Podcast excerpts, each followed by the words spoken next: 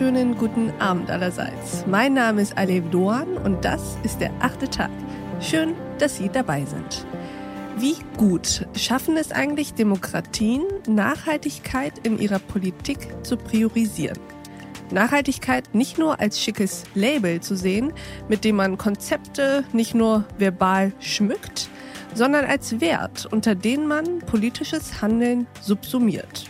Als Wert an sich, aber eben auch als Wert zum Schutz der Natur, der Umwelt, Tiere und nicht zuletzt der Menschen. Darüber sprechen wir heute mit unserem Gast des Abends. Er ist Demokratieforscher und Publizist mit den Schwerpunkten Energiepolitik und Nachhaltigkeit. Und er ist Zukunftslobbyist. Was das eigentlich ist und wie man das werden kann, werde ich ihn im Folgenden noch fragen.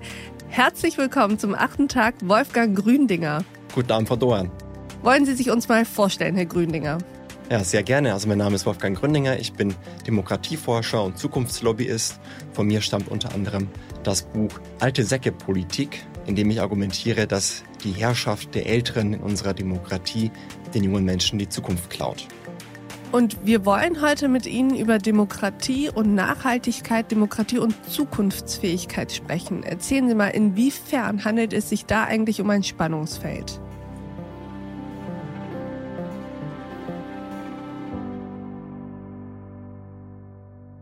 Ja, gerade in Zeiten von multiplen globalen Krisen, wie der Klimakrise, wie der Bekämpfung der globalen Pandemie oder auch wie digitaler Disruption, stellen sich ja viele Menschen tatsächlich die Frage, ist Demokratie zukunftsfähig?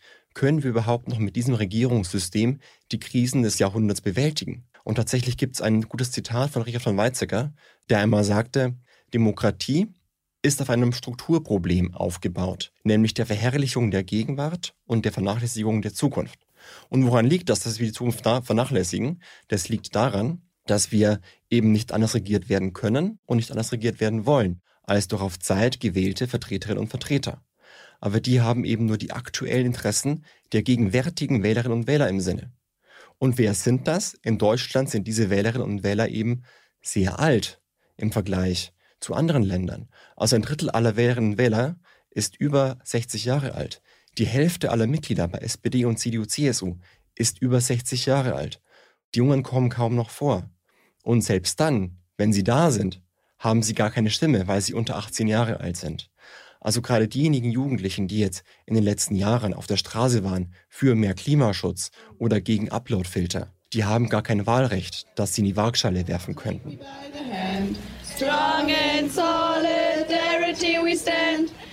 For climate justice, fight for climate justice. Ein SUV zu fahren, es gibt kein Recht, ein SUV zu fahren. Und da ist es sehr leicht für autokratische Regierungen wie China und andere, sich zu präsentieren als die vermeintlich besseren Regierungssysteme. Denn die können einfach zentral und top-down verordnen, was gemacht werden soll, ohne Rücksicht nehmen zu müssen auf vielerlei Interessen in der Gesellschaft. China hat sogar eine relativ gute Erfolgsbilanz, die erstaunlich ist.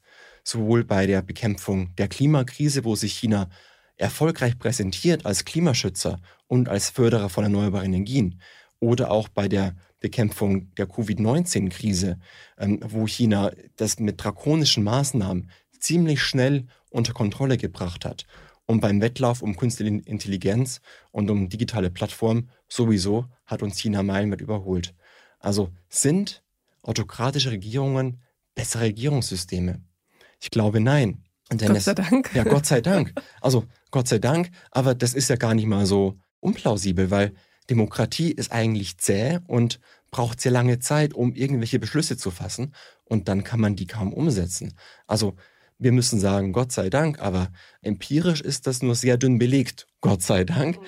Ähm, es gibt zum Beispiel den Klimaschutzindex, von Germanwatch, der belegt, dass tatsächlich eben nicht autokratische Regierungssysteme per se besser sind als Demokratien. Es ist eher das Gegenteil der Fall. Auch bei Demokratien, die in den letzten Jahren autoritär geworden sind, seien es die USA unter Donald Trump, seien es Polen, sei es Brasilien, haben auch eine schlechtere Bilanz gehabt zugleich im Klimaschutz.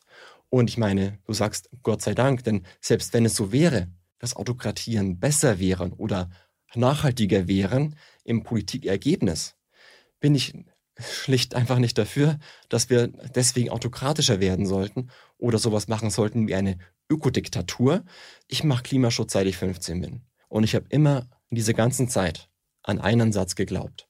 Wir schützen das Klima nicht um des Klimas willen. Wir schützen das Klima um des Menschen willen. Und was wären Menschen ohne Menschenrechte? Und das ist, was zählt für mich, glaube ich. Und trotzdem ist es so, dass wir Demokratie umgestalten können, weitsichtiger machen können. Denn die USA machen Demokratie anders als wir Deutschen, die Schweizer machen es anderes als die Briten beispielsweise. Also Demokratie ist nicht gleich Demokratie. Und deswegen kann es ja Regeln geben, die wir uns als Demokratie selbst geben, um unser Regierungssystem ein bisschen weitsichtiger, ein bisschen nachhaltiger zu machen.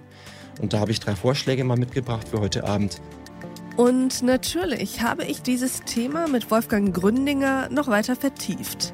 Mein Eindruck ist, er nimmt seine Rolle als Lobbyist der jungen Generation sehr ernst. Zum Beispiel fordert er, dass wir nicht erst mit 18 Jahren unser Bürgerrecht wahrnehmen und unsere Parlamente wählen dürfen. Ich würde vorschlagen, in einem ersten Schritt ab 14 Jahren. Alle demokratischen Parteien in Deutschland haben ein Mindestalter von 14 Jahren, wo schon junge Menschen mitbestimmen dürfen innerhalb der Parteien über so Dinge wie zum Beispiel Koalitionsverträge. Also, warum sollten Jugendliche so reif oder fähig genug sein, über Koalitionsverträge oder Regierungsbildung mitzubestimmen, aber nicht über eine Partei? Und das steht schon im Kontrast zur Stellung der jungen Menschen, die sie im Moment in diesem Land haben. Sie dürfen nicht an Regierung mitwirken, werden aber regiert. Sie sind Objekt der Staatsgewalt, aber keine Subjekte. Und das macht eben Politik insgesamt weniger nachhaltig, wenn nur die Alten bestimmen, aber nicht die Jungen bestimmen dürfen. Und Wolfgang Gründinger plädiert auch für die Einrichtung eines Jüngstenrats. Ich habe ihn gefragt, was dahinter steckt. Ich hätte gerne ein Gremium, so eine Art Bindeglied zwischen Jugend oder Zukunft und der heutigen Generation, das die Aufgabe hat, die Interessen und die Rechte der noch nicht geborenen Generationen zu erahnen, zu artikulieren, ein bisschen darüber nachzudenken, was eigentlich das heißt, dass wir auch an die Zukunft denken müssen und dann in den Bundestag, in den parlamentarischen Willensbildungsprozess einspeist. Wenn Sie den achten Tag mit Wolfgang Gründinger in voller Länge hören wollen, loggen Sie sich ein auf thepioneer.de. Und als Pionier können Sie dann nicht nur diese achte Tag-Folge hören, sondern auch alles andere verfolgen, woran wir täglich für Sie arbeiten. Weitere Podcasts, Newsletter, Artikel, Reportagen, Live-Journalismus und Veranstaltungen, Politik, Wirtschaft, Tech-News, Börse und Kultur. Wir bieten Ihnen werbefreien Qualitätsjournalismus. Das Einzige, was wir dafür brauchen, sind Sie. Ich wünsche Ihnen noch einen schönen Abend. Ihre Alev Duan.